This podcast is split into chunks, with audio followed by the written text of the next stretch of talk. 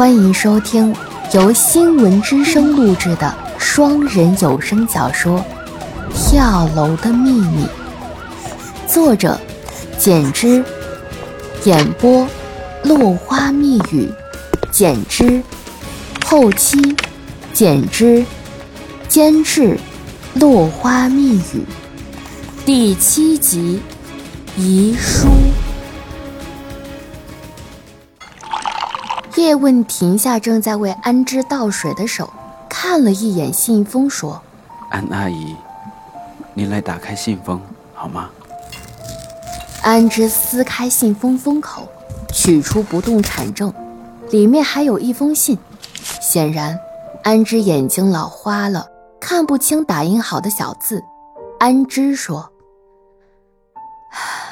小姑娘，你来念我听听吧，好吗？”然后再次投来喜爱的眼神。徐清瑶接过打印纸，往安之身边挪了挪身体，轻声念了起来：“亲爱的妈妈，您好。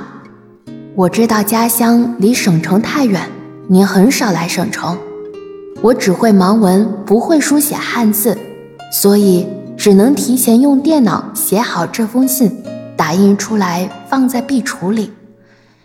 也许您看到这封信，我已经离开了。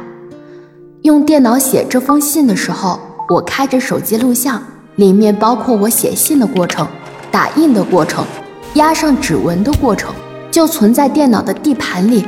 你一定要找会电脑的人帮你提取出来，保存好。您还记得吗？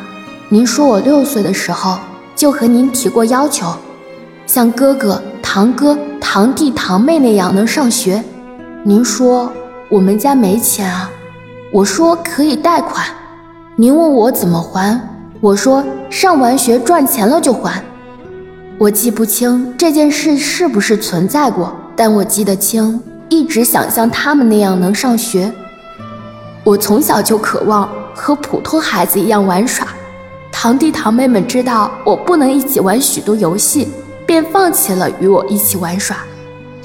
我多少次躲起来默默流泪，还模模糊糊的记得，很小的时候在村庄里随便乱走着，头碰了一下泥墙，疼得差点哭起来。但我知道我不能哭，我要坚强。可是我听见远处有两个邻居在讨论。大概是说，你看，这孩子因为是瞎子，他家人要把他给丢了。后来好像是他外婆保住了他的性命。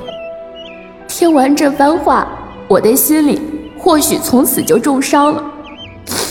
那时，就默默地告诉自己，一定要像普通人那样生活着。十七岁时，我才从东江滨海盲人中小学、初中毕业。爸爸强迫我去东江视力障碍保健推拿学习中心培训时，我真的是宁死不屈。您也和我说，目前只有按摩是所有人鼓励的。再后来，就是我被抬到中心培训的结局。那时候我才发现，最初的愿望已经破灭了。十八岁时。我越来越不愿意在按摩店上班，毅然决然放弃了工作。